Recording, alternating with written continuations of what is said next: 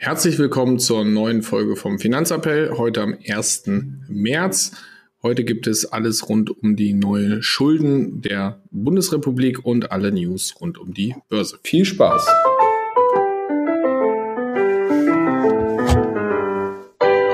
Finanzappell. Beratung on Demand.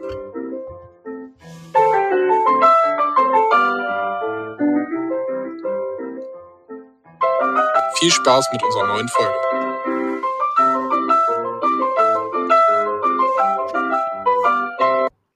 Ja, hallo Marius. Moin Moritz. Moin Moin. Was war dein Highlight der letzten Woche? Oh, ganz ehrlich, ähm, das gute Wetter tatsächlich, wenn ich jetzt gerade rausgucke, ähm, das macht direkt wieder gute Laune und das Wellnesswochenende war entspannt. Das hört sich gut an. Wo war der? Im Harz, glaube ich, ne? Ja, Harz, Ausläufer würde man so sagen, Richtung Thüringen. Hört sich gut an. Ja, und bei dir? Ich nehme an. Der Skiurlaub, genau. Äh, genau richtig angenommen. Äh, der Skiurlaub in Schladming, Österreich. Wetter war, das Witzige ist, Wetter ist hier jetzt kälter als in Österreich. Also äh, jetzt haben wir hier irgendwie minus zwei, drei Grad. Das war, also auf dem Berg hatte man das da auch, aber äh, im Tal auf jeden Fall nicht. Hat auf jeden Fall sehr viel Spaß gemacht. Sehr gut. Und äh, bist auch nicht kaputt, ja? Hast du überlegt? Nicht, ganz, nicht ganz kaputt. Die Schulter ist ein bisschen lidiert, würde man, würde man sagen. Oh Mann. Ja, genau. Ja, starten wir rein. Ich habe äh, mal wieder zwei Memes mitgebracht. Ich hatte eine lange Autofahrt. Ja, ein, zwei konnte man da wohl sehen, dafür relativ wenig. Aber naja, ich habe mal zwei rausgesucht. Hm, jeder kennt doch diesen, oder du kennst ihn doch bestimmt, diesen Typen mit der orangen Jacke, der sich so wegdreht. Ähm, mit dieser orangenen Steppjacke oder so, der sich so der sich, der sich wegdreht vom, äh, von irgend sowas, wo dann immer so Memes und dann auf dem anderen sich so zudreht und mit dem Finger zeigt, ja, so machen wir das. Kennt jeder, ne? Ja. Genau. Gab es ein Meme zu. Äh, schwache Wirtschaft führt zum zu Rekordhoch der Konsumschulden. Dreht er sich weg? Nee. Starke Wirtschaft, weil die Leute so selbstbewusst sind, dass sie mehr Schulden aufnehmen? Ja, das machen wir. fand, ich, äh, fand ich sehr gut. Dazu die News. Die US-Konsumschulden sind auf dem neuen All-Time-High. Also die USA haben extrem hohe Schulden, haben wir schon öfter darüber berichtet, dass auch die Kreditkartenschulden immer mehr zunehmen, dass Klarna mehr Rückstände hat und dergleichen. Wir sind gespannt, wie sich das da entwickelt. Alles auf Pump kaufen, ist kein Ding. Genau. Und noch ein zweites, ist kein richtiges Meme, war im Endeffekt das Haus von Warren Buffett abgebildet, ähm, was er 1958 in Omaha gekauft hat für 32.000 Euro. War also, ist ein nettes Haus. Ja. Also für sein Vermögen lebt er sehr bescheiden, aber ist trotzdem ein nettes Haus. Hm, das Haus ist mittlerweile 650.000 Euro wert. Also könnte man sagen, gutes Investment, alles richtig gemacht. Stand drunter, ja, deswegen sollte äh, investiert Warren Buffett nicht in Immobilien. Hätte er stattdessen das Geld in seine, seine Firma Berkshire Hathaway investiert, wären es jetzt 1,2 Billionen Dollar. also, Fazit war davon von dem Meme, don't buy real estate. Sehr gut, finde ich, find ich spannend, lustig, ja. Aber äh, schon krass. Also wenn du sonst sagst, so von 32.000 auf 650 ist schon ganz nett. Aber was es in Berkshire Hathaway wäre mit 1,2 Billionen, ist schon krass. Ja. Ja, so viel zu den Memes.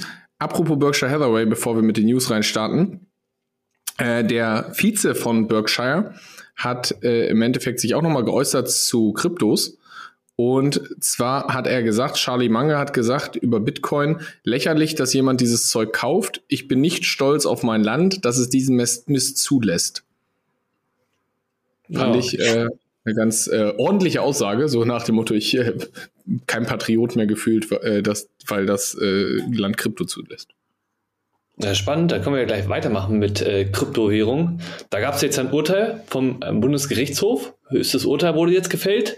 Ja, das für, für alle interessant, die genau. irgendwas da halten. Denn es wurde sozusagen festgelegt, dass das ganze Thema Krypto besteuert wird und steuerpflichtig ist, ähm, da es ein privates Veräußerungsgeschäft ist, außer halt ähm, nach der Spekulationsfrist von einem Jahr. Genau. Das ist natürlich einerseits, äh, es war im Endeffekt eine Klage von einem, der, glaube ich, irgendwie so 20 Millionen Gewinn gemacht hat innerhalb von einem Jahr. Ja. Mm, der hat dagegen geklagt, dass er das versteuern muss. Und das ist natürlich einerseits doof für alle, ähm, die jetzt da Steuern zahlen müssen und diese ganze Trading und kurzfristige Kauferei. bringt aber auch mal eine gewisse Klarheit für die langfristige Besteuerung von Krypto, zumindest erstmal, dass man halt nach einem Jahr wirklich, so wie das Gericht es sagt, eine Steuerfreiheit hat. Scheinbar. Ist jo. natürlich alles nicht von Dauer, ist kein Gesetz, aber so sind die Urteile aktuell. Wollte sagen, genau. Ja, ansonsten Kryptowährung, äh, wir machen weiter. Binance soll angeblich 1,8 äh, Milliarden ähm, Kundengelder veruntreut haben, laut einem Forbes-Artikel. Oh, das habe ich noch gar nicht mitgekriegt. Ja, das ist ähm, grundsätzlich haben die wohl Daten analysiert und ähm, äh, von den Chain-Daten von August bis äh, Dezember 2022 haben die untersucht und mhm. da hat ähm, Binance Geld an verschiedene Krypto-Hedgefonds gesendet in, im Zuge dessen, dass ja die viel unterstützen wollten, weil es da ja so ein bisschen Ausverkauf gab. Mhm. Ähm, es wäre eigentlich nichts Spektakuläres gewesen, wenn es sich nicht um Gelder handeln würde, die zur Absicherung von ja, Kundenassets gehalten werden müssen. Das ist so, wie Forbes das darstellt. Ach so, okay, die haben quasi ihre Asset-Absicherung. Ne? Genau. Ähm, und ja, die Empfänger waren halt Tron, Alameda Research, ist vielleicht dem einen oder anderen Begriff. Mit dem FTX-Skandal, genau. Genau so ist es. Ähm, die wurden auch unterstützt. Ähm, ja, der Bayern-Chef sagt natürlich, die ganzen Anschuldigungen sind fatt, ne? Äh, also sind alles äh, stimmlich und die Daten werden absichtlich falsch interpretiert.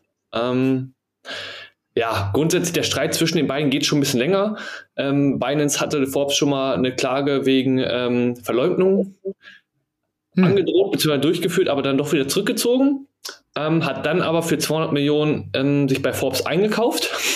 Das ist gut. Ähm, wir können aber eins festhalten, positiv, journalistische Unabhängigkeit ist weiterhin gegeben, trotz dessen, dass die sich da eingekauft haben. Das definitiv. Das denke ich auch. Ja, ja witzig. Das habe ich noch gar nicht mitgekriegt. Spannende Geschichte. Ja, irgendwie gibt es ja äh, gefühlt um jede Kryptobörse irgendeinen Skandal. Ich meine, jetzt ist es Binance, davor war es FTX. Coinbase ist auch immer wieder im Shitstorm, dass sie Manipulationen machen mit den Kursen. Und äh, auch wenn man Richtung Bitfinance geht, eine andere große Börse mit ihrem Tether-Skandal, wo ja immer noch die Frage ist, sind diese US, diese digitalen US-Dollar wirklich gedeckt oder auch nicht und inwiefern, ist schon verrückt, wie lange sich diese Skandale aber aufrechthalten und im Endeffekt, also ist kein so richtig interessiert oder zumindest nicht äh, groß explodiert. Ja, also ich muss gestehen, ich bin da ja nicht so also so, ne, wie groß der Aufwand ist, das zu widerlegen oder zu ne, nachzuverfolgen, kann ich selber nicht so ganz einschätzen, muss ich gestehen. Aber anscheinend ist ja. es ja nicht so ganz simpel. Ich glaube, es hilft, dass das alles keine börsennotierten Unternehmen sind. Ja, genau. Wollte ich auch gerade sagen. Außer Coinbase natürlich. Ja. Hm, aber die haben ja einfach immer nur technische Probleme, wenn der Markt äh, stark steigt oder fällt. genau. Äh, ich habe noch ein bisschen, um zu äh, normalen News zurückzukommen. Es wurden äh, Werte veröffentlicht. 35% der Deutschen legen noch Geld auf ihr Sparbuch. Fand ich oh. ganz schön viel. Und 42% lassen das Geld auf ihrem Girokonto liegen. Und nur 25% investieren ihr Geld in Investmentfonds. Also, wir reden zwar immer über steigende Aktienquoten und dergleichen, aber wenn man sich dann so eine Statistik anguckt, dann denkt man doch wieder, ja, ähm, ist noch Optimierungsbedarf da. Definitiv. Vor allen Dingen, wo wir gerade, wo alle dachten, die Inflationszahlen gehen wieder runter. In Frankreich. Ich, ich, ich, ich habe mir gedacht, dass die Inflationszahlen hoch bleiben. Ja, äh, sonst haben das viele gedacht, ja. Genau. Wollte ich nur mal bemerken. Ja, ich auch. Also wie gesagt, aber jetzt vor allen Dingen in Frankreich in Italien, wir haben neue Höchststände, ne? Also nicht, dass sie irgendwie hoch bleiben, sondern sie sind noch mal weiter als vorher gestiegen. Das, so äh, das, ja. anmerken. Genau, also Inflation ist gekommen, äh, um zu bleiben, wie man so schön sagt. Äh, und deswegen sind wir mal gespannt, wie sich das weiterentwickelt. Und ja, was haben wir sonst noch an News? Ähm, ja? WeWork, hast du das mitbekommen? WeWork, ja. Äh, der, der ist ja ein Coworking-Anbieter. Mm, mhm. Und die haben in, in der Zeit 22 Billionen Dollar geraced.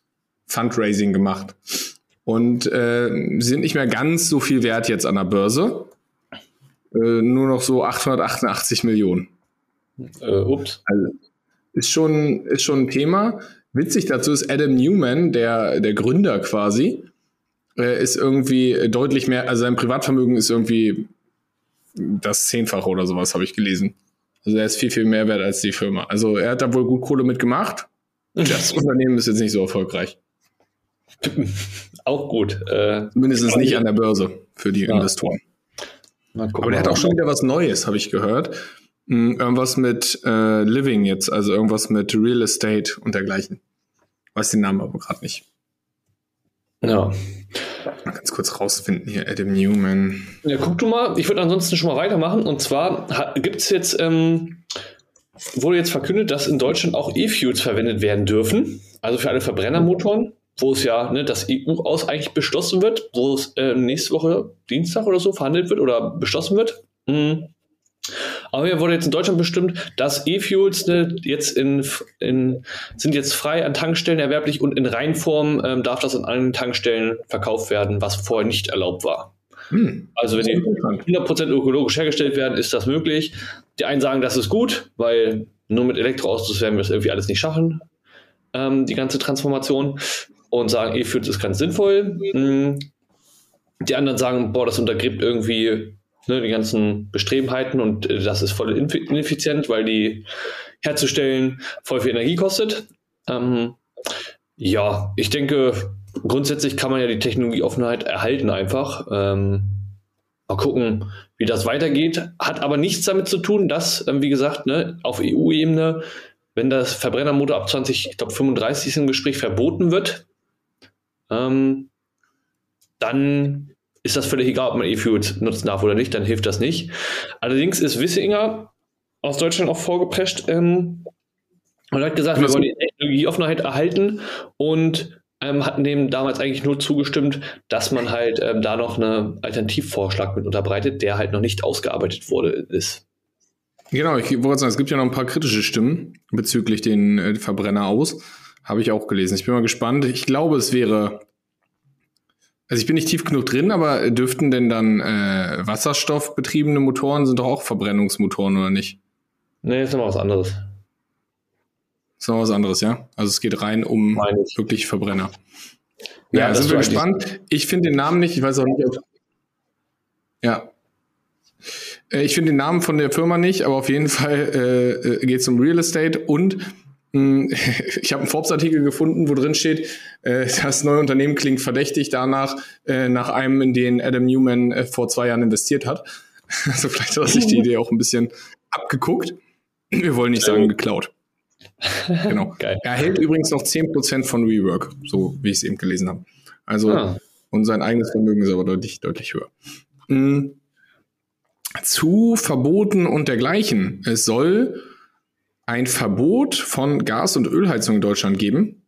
Und das kam für viele überraschend, äh, dass Herr Habeck da gesagt hat, das Ganze soll verboten werden ab 2024. Also das ist nächstes Jahr. Äh, für alle, die noch nicht ganz im Jahr 2023 angekommen sind. Ab 2024 sollen neue Gas- und Ölheizungen in Deutschland verboten werden, weil, beziehungsweise so steht es ja nicht drin in dem Gesetzesentwurf, sondern es sollen neue Heizungen mindestens 65 Prozent aus erneuerbaren Energien erzeugen. Und das schaffen halt Öl- und Gasheizung nicht. Ja. Das ist insofern witzig, weil es werden immer noch deutlich mehr Öl- und Gasheizungen verbaut in Deutschland als äh, irgendwelche Wärmepumpen oder dergleichen, auch wenn das Ding hochgeht. Der Bund müsste das Ganze aber extrem subventionieren, weil äh, die Öl- und Gasheizungen halt deutlich, deutlich günstiger sind, gerade in, äh, äh, in kleineren Objekten. Und ja, ich bin mal gespannt, wie sich das entwickeln wird, da gibt es auch schon viele kritische Stimmen. So, kleine Internetprobleme. Also, das Ganze muss extrem subventioniert werden, weil Öl- und Gasheizung halt deutlich günstiger sind. Und Experten sagen halt auch, wie soll man das denn eigentlich schaffen? So viel, also man kann ja jetzt ja schon mal bei dem Heizungsbau anrufen und eine Wärmepumpe bestellen. Äh, witziger Funfact, das dauert so grob ein Jahr. Ja. Und ich kann dir auch sagen, was auch passieren wird. Demnächst beim Gas und Heizung mal anrufen und noch eine Gas- oder Ölheizung halt zu haben wollen, der wird auch wahrscheinlich keine Termine mehr haben demnächst irgendwann dieses Jahr. Genau, weil, die, weil dieses Jahr alle noch einbauen wollen, weil man muss natürlich auch einfach bedenken, hm, es macht halt für manche Objekte ist es halt total unwirtschaftlich, wenn man die Berechnung macht und sagt, okay, diese Ersparnis wird man niemals reinbekommen. Witzig übrigens, ähm, dass die Förderung aktuell für äh, Wärmepumpen aber eigentlich zurückgegangen ist. Also die Förderung wurde gerade reduziert, das Budget dafür. Ja, ich weiß, also ich verstehe es alles nicht. Also. also ist natürlich richtig, irgendwie müssen wir in die Richtung gehen, aber zu sagen, bis 2024 ist viel zu, ja, das ist irgendwie so ein bisschen vorpreschen, wir wollen jetzt hier ein Zeichen setzen, aber es macht überhaupt gar keinen Sinn. Ja, ich bin gespannt, ähm, ja. wie das tatsächlich dann kommt. Ja. Ansonsten wichtige Änderung zum 1.3., also zu heute quasi. Zu Die Gas- und Strompreisbremse tritt in Kraft. Habe ich heute Morgen gelesen. Man kann das jetzt irgendwo beantragen. Also quasi, du musst ja gar nichts beantragen. Es wird ja automatisch umgesetzt. Also, ne? Das ist ja mit der Endabrechnung rückwirkend für Januar und ähm, Was man beantragen kann, ist äh, die Energiepauschale für Studierende. Genau, also das habe ich gesehen, diese 200 Euro für Studierenden, die kann man jetzt irgendwie äh, online beantragen. Äh, ja, noch nicht so ganz. Also das ist noch nicht final hundertprozentig finalisiert. Man kann sich aber schon irgendwie Bund-ID-Konto ähm, anlegen, über das man das dann sozusagen abrufen kann. Ähm, wichtig, ist nicht ganz so einfach, denn man braucht dann einen Ausweis mit funktionierender bzw. aktivierter Online-Funktion auch oder sein Elster-Zertifikat. Was ähm, Studenten ja immer haben. Ja, genau. Und dann kriegt man das 200, äh, die 200 Euro halt äh, steuerfrei. Lustig, dazu gibt halt auch das ein oder andere Memes. Wie leicht ist es für Studierende, das habe ich nämlich gesehen, fällt mir gerade noch ein, wie leicht ist es für Studierende die Energiepauschale sozusagen zu beantragen. Und dann ist einer so in einer Sporthalle, springt vom Trampolin auf ein Einrad drauf, fährt damit, dann springt er damit irgendwie auf so einen Medizinball ja. drauf, fährt durch die Gegend. Also ähm, ja, relativ es, aufwendig. Es ist wirklich ein Riesenaufwand, statt einfach das Ganze irgendwie vernünftig zu machen oder was auch immer über Rückerstattung der Studiengebühren. Keine Ahnung, es gäbe deutlich einfachere Wege als der, der wieder mal gewählt wird. Ja, ich weiß auch nicht. Aber äh, meckern können wir gut, ne? Äh, ist ja schön, ja. dass es jetzt endlich mal kommt. Ich wollte sagen, hat ja auch ein paar Tage gedauert. Ja. Mhm. Ansonsten äh, ist es noch so, ich habe gelesen, in der Schweiz ist nach zwei Jahren äh, das Bargeld wieder das beliebteste Zahlungsmittel. Also Schweiz ja eh dafür bekannt, Bargeld, äh, Cash is King. Mhm. Deutschland ist da ja auch eigentlich sehr hoch gewesen. In der Schweiz sind wir jetzt wieder darauf, dass das beliebteste Zahlungsmittel ist. In Deutschland noch nicht, aber man merkt, dass die Leute nicht wie man in den Medien oder in irgendwelchen Umfragen mal gelesen hat, eigentlich sagen, oh nee, Bargeld ist doof, sondern eigentlich das Bargeld doch ganz nett finden. Ja, glaube ich. Ja, ansonsten, ähm, hast du das gehört von der Berliner Wahl? Ja, in der Berliner Wahl. Also es gab ja eine Nachwahl in Berlin, für alle, die das nicht äh, mitgekriegt haben, weil es da so ein paar Unstimmigkeiten gab bei der ersten. Und äh, diesmal ist es nicht wieder nicht ganz so glatt gelaufen, ne? Nee, irgendwie nicht. Wurden die erst wieder Stimmen ähm, vergessen?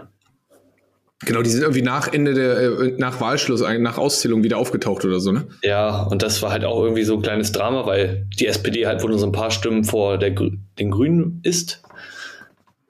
Ähm, ja. Das Wahlergebnis ist ja eigentlich eh äh, eine ganz schöne Abgesang auf äh, die aktuelle Regierung. Also SPD und Grüne haben ja extrem, auch FDP, extrem verloren. Großer Gewinner die CDU. Äh, trotzdem will jetzt, glaube ich, die SPD weiter, äh, Giffey möchte jetzt mit der CDU koalieren, damit sie trotzdem Bürgermeisterin bleibt. Jo. Ich weiß nicht, ob es da so richtig darum geht, zu sagen, was die Wähler wollen oder einfach nur den Posten zu behalten. Ein bisschen schwierig. Naja, sagen wir es mal so, ne? Da sind natürlich deine persönlichen Interessen, ähm, ist ja klar, jeder will an der Macht bleiben, ne? Kannst mehr machen als in der Opposition. So ist das. Also, und am Ende gab es auf jeden Fall mehr Stimmen als Wähler bei der Berliner Wiederholungswahl. Also auch da hat irgendwie was nicht ganz gepasst. Keine Ahnung, wie das passieren kann. Vielleicht waren die aufgetauchten Stimmen, die am Ende gekommen sind. Vielleicht hat der SPD den nochmal wohin geschoben. Äh, wir brauchen nochmal 50 Stimmen. Nein, äh, Spaß beiseite. Sind wir mal, aber es ist irgendwie ein bisschen peinlich, dass wir das nicht hinkriegen. Äh, vielleicht gibt es ja irgendwann mal so eine digitale Wahl, dass einfach sich jeder online registrieren kann und darüber wählen kann. Das wäre total einfach. Ja. Aber dafür sind wir, glaube ich, IT-mäßig nicht gut, gut genug aufgestellt. Ich wollte sagen. Und die ganzen älteren Herren und Damen, die haben ja teilweise ne, Internetzugang, gibt es ja auch noch nicht überall in Deutschland. Ja, das denke ich auch. Äh, es gab übrigens auch eine, eine IT-Messe für Mobilfonhersteller, ich weiß nicht mehr wo, was Barcelona, ich glaube. In mm, Spanien. Auf jeden Fall mhm. Spanien, ja, auf jeden Fall in Spanien. Mm, und da haben sie drüber geredet über 6G und, und über Satellitentelefonie für, für alle. Und dann hat äh, auch der von der äh, Deutschen Telekom nur gesagt, ja, ist alles, also, ne, machen wir alles, aber wir müssen erstmal Glasfaser und 5G deutschlandweit ausbauen. äh, one step äh, after the other. Ey. Da dachte ich auch, ja, wir reden schon über 6G, aber wir können noch nicht mal äh, im, äh, auf dem Land, wenn du mit dem Zug unterwegs bist, zwischen Hildesheim und Hannover hast du zwei Funklöcher. Also mhm. hoffen wir mal, dass das vielleicht irgendwann mal anders ist. Ja, bin ich gespannt. Ich ja, habe noch eine spannende Statistik. Was? Ich wollte gerade fragen, was haben wir noch als News? Ja, ich habe noch eine spannende Statistik gesehen, hm, die Rentenersparnisse nach Generationen aufgeteilt. Mhm. Hm, die Babyboomer-Generation, also Geburtenjahrgänge 46 bis 64, haben so 162.000 auf der hohen Kante für die Rente. Was Dollar? sie selber angespart haben, oder was? Ja. Was, was sie selber angespart also private Rentenersparnisse in irgendwelchen ja. Depots, Banken, Versicherungen oder dergleichen. Mhm. Äh, 162.000, alle Angaben in Dollar, also US-Dollar. Äh, mhm. Generation X, also 65 bis 1980, hat so 87.000 Dollar. Mhm. Generation Y, die Millennials von 81 bis 96, äh, wir beide hier, ne? Mhm. Äh, so 50.000 Dollar. Und Generation Z, so 33.000 Dollar, 1997 bis 2012. Ja, Gut, finde ich jetzt, also ich kann das gerade ehrlich gesagt nicht ganz so gut einschätzen, weil grundsätzlich ja logisch, die, die in Rente sind, dass die, also ne, oder die alt sind, dass die mehr auf dem Konto haben, ist ja irgendwie logisch. Ja. Als die Jungen. Ist, ist natürlich äh, schwer einzuschätzen, aber wenn man sich halt ausmalt, ähm, wie das Ganze aussieht, bezüglich wie viel, also die Sache ist ja auch, können Sie es angucken, Generation X hat ungefähr die Hälfte von Babyboomers. Die haben auch noch ein paar Jahre bis zur Rente, aber die brauchen ja auch deutlich mehr Rentenersparnisse. Mhm. Ja. Und äh, eigentlich halbiert es sich ja immer so grob, ganz grob. Äh, und wo man einfach sagt, okay, das heißt, eigentlich gehen sie in den ähnlichen Spartrend wie die Vorgeneration. Aber das Problem ist ja einfach bei Generation Z und Y deutlich, deutlich größer als bei den Babyboomern. Jo. Weil wir einfach den demografischen Wandel haben. Deswegen sind das, glaube ich, schon Zahlen, wo man sagen muss, da muss man ein bisschen was tun. Ja, das stimmt wohl. Das stimmt. Ansonsten, Handelsblatt hat gesagt, durchschnittliches Bruttogehalt in Deutschland liegt bei 53.000 Euro und ein paar zerquetschten. Genau. Damit ist die Abgabenlast in der Spitze so bei 38 Prozent. Das ist natürlich nicht die durchschnittliche Last, sondern in der Spitze. Das heißt, wir haben ja ein Steuersystem, was bei steigenden Einkommen höhere Steuern ist. Deswegen zahlt man für Steuern und Sozialabgaben in der Spitze 38 Prozent. Das heißt, so 40 Prozent gehen an Vaterstaat. Ja, ist nett, ne? Soziale Sicherungssysteme. Und genau, so viel dazu. Ich habe noch ein bisschen was, wer es mitgekriegt hat, auch Christian Lindner hat das getwittert und einige äh, Leute haben dazu Statements abgegeben. Die Schuldenlast in Deutschland für den Staat also die Ausgaben des Bundes für Kreditzinsen hat sich innerhalb von zwei Jahren verzehnfacht. Ja, ist krank. Das heißt, die steigenden Zinsen wirken sich natürlich auf jedes Sparguthaben auf, wobei, das ist das Witzige, irgendwie äh, bei den Sparguthaben wirkt sich das eigentlich so gar nicht aus. Also die Banken geben diese Zinsen aktuell nicht weiter, außer so ein paar einzelne mit Trade Republic, wo wir schon drüber gerichtet haben. Aber das hat natürlich extreme Auswirkungen auf natürlich anschließende Baufinanzierung oder allgemein Kreditfinanzierung, die man machen muss aber auch für die Staatsschulden. Denn wir haben vor zwei Jahren so circa vier Milliarden Euro Zins für unsere Kredite in Deutschland bezahlt, also für die Staatsschulden. Das ist hochgegangen auf 42 Milliarden Euro pro Jahr. Warum ist das jetzt hochgegangen? Musst du vielleicht einmal kurz für alle. Das ist einmal hochgegangen, weil logischerweise die EZB und die FED ja die Zinsen erhöhen. Das heißt, Deutschland gibt ja immer neue Staatsanleihen aus. Und Staatsanleihen von Deutschland sind nichts anderes als Schulden, die Deutschland macht. Das heißt, wenn jemand eine Staatsanleihe von, vom Deutschland kauft, leiht er Deutschland Geld und bekommt dafür, je nach Laufzeit, in drei, fünf, zehn, 15 Jahren äh, das Geld wieder zurück plus den festgeschriebenen Zins. Und in der Vergangenheit waren deutsche Staatsanleihen so ja, in einem negativen Renditebereich. Also man hat Deutschland 10.000 Euro geliehen und hat dafür minus 0,5 Prozent Zinsen beispielsweise gekriegt. Und also hat Geld dafür bezahlt. Ja, war ein guter, war ein guter Deal. Und deswegen hat Deutschland relativ wenig für ihre Zinsbelastung für ihre Schulden bezahlt, nämlich nur 4 Milliarden. Ähm, aufgrund der steigenden Zinsen kann man jetzt ja mal schnell googeln, wo deutsche Staatsanleihen sind. Die liegen irgendwo so bei 2, zwei, 2,5, 3 Prozent. Ich habe es nicht ganz genau im Blick jetzt gerade, könnten wir einmal nachgucken.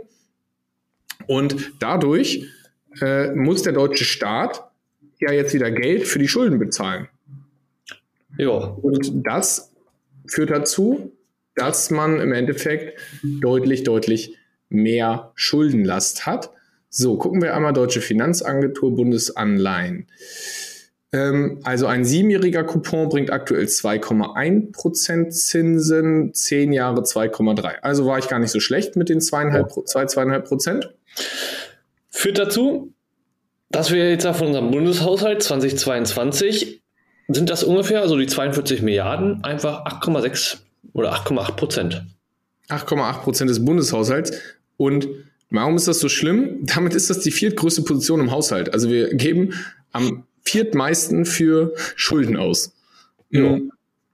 Und ja, jetzt kann man darüber meckern. Was war der große Fehler im Endeffekt? Man hätte die Niedrigzinsphase zur Entschuldung nutzen müssen. Weil hätte man in der Niedrigzinsphase die Schulden reduziert und nicht neue aufgenommen, wie wir es ja gemacht haben, also wir haben ja keine Schulden aufgenommen, es gab eine Schuldenbremse, sondern wir haben Sondervermögen geschaffen, was natürlich Schulden sind. Hm, dadurch, dass wir die eher erhöht haben, als dass wir sie reduziert haben, haben wir natürlich die Zinslast nach oben gepusht. Und als Vergleich mal eben, also für Bildung und Forschung geben wir so 21 Milliarden im Jahr aus, also die Hälfte.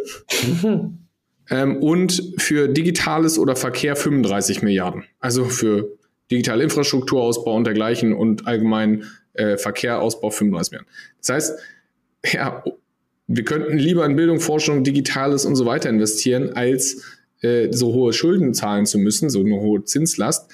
Deswegen finden Staaten übrigens niedrige Zinsen eigentlich ganz gut, weil sie können einfach ihre hohen Schulden günstig refinanzieren und können sich somit mehr verschulden. Deswegen finden Staaten eigentlich Niedrigzinsphasen sehr interessant. Und zeigt gleich noch eine hohe Inflation, solange es die Bürger nicht mitbekommen, weil genau. dann findet dann, ja automatisch eine Ab- oder Entwertung der Kredite auch statt. Genau, Deshalb so strebt ja zum Beispiel auch die EZB. Deshalb strebt ja die EZB auch an, äh, ne, Preisstabilität bedeutet für uns im EU-Raum eine Inflation von 2% und nicht Inflation genau. von 0%. Genau richtig. Und deswegen finden das Staaten eigentlich grundsätzlich gut. Hm, ja, was ist passiert im Finanzministerium damals unter Olaf Scholz, wurden halt leider keine Schulden abgebaut.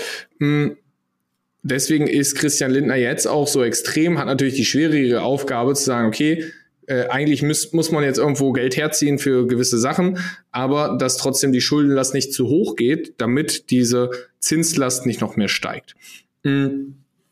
Wenn man das Ganze jetzt mal auf andere Euroräume bezieht, weil man hat ja immer die Sache, boah, Italien war irgendwann ja mal quasi pleite, Griechenland und so weiter und so fort. Äh, ich habe äh, einen Bericht gelesen, wo angenommen wurde, dass Italien die Zinsen für, also die Zinsen für Italien auf 5,5 Prozent steigen. Und da stand drin, dass eigentlich mehr die EZB nicht zulassen würde. Also das ist so das Stressszenario, weil dann die EZB einfach wieder äh, mehr Anleihenkäufe machen würde, damit die Zinsen nicht so hoch steigen. Und damit würde die Zinslast in Italien von 7,5 Prozent des Staatshaushaltes, wo sie in 2021 lag, auf 14,5 Prozent in 2030 steigen. Also das heißt, 15 Prozent knapp des Staatshaushalts würden für Schulden draufgehen also nochmal deutlich, deutlich größere Zahlen als hier in Deutschland. Mhm. Aber mh, hm, da können wir jetzt mal, oh Gott, kann sich Italien das überhaupt leisten? Man wäre weit hinter der Belastung von 1996 zurück, wo es Italien so schlecht ging. Da war es nämlich 26,5 Prozent des Staatshaushaltes. Also sie haben über ein Viertel für Schulden ausgegeben. Und dafür bräuchte man ein Zinsniveau von 9 Prozent. Und da sind sich eigentlich alle einig, dass das äh, die EU, die EZB nicht zulassen wird. Ja, ist immer die Frage, ne? was passiert, wenn die Inflation noch ho zu hoch ist? Genau, aber dann wird halt äh, wahrscheinlich irgendwie ein gezieltes Anleihenrückkaufprogramm ist, weil das Problem ist ja, wenn Italien pleite geht, dann haben hat die ganze EU, also auch Deutschland und dergleichen Riesenprobleme. Jo, das ist richtig. Ja, ich wäre soweit durch für heute. Ich weiß nicht, hast du noch äh, irgendwas Spannendes, äh, das wir noch besprechen sollten heute? Ich könnte noch viel Spannendes erzählen, aber äh, viel Spannendes. Nee. Bin ich gespannt. Heben wir, heben wir uns für den nächsten Podcast auf. Ähm, würde sagen, das war's für heute. Genau, war erstmal ein spannender Einstieg nach dem Urlaub und dann geht's nächstes Mal weiter. So ist es. Also, macht's gut. Mach's gut, bis nächste Woche.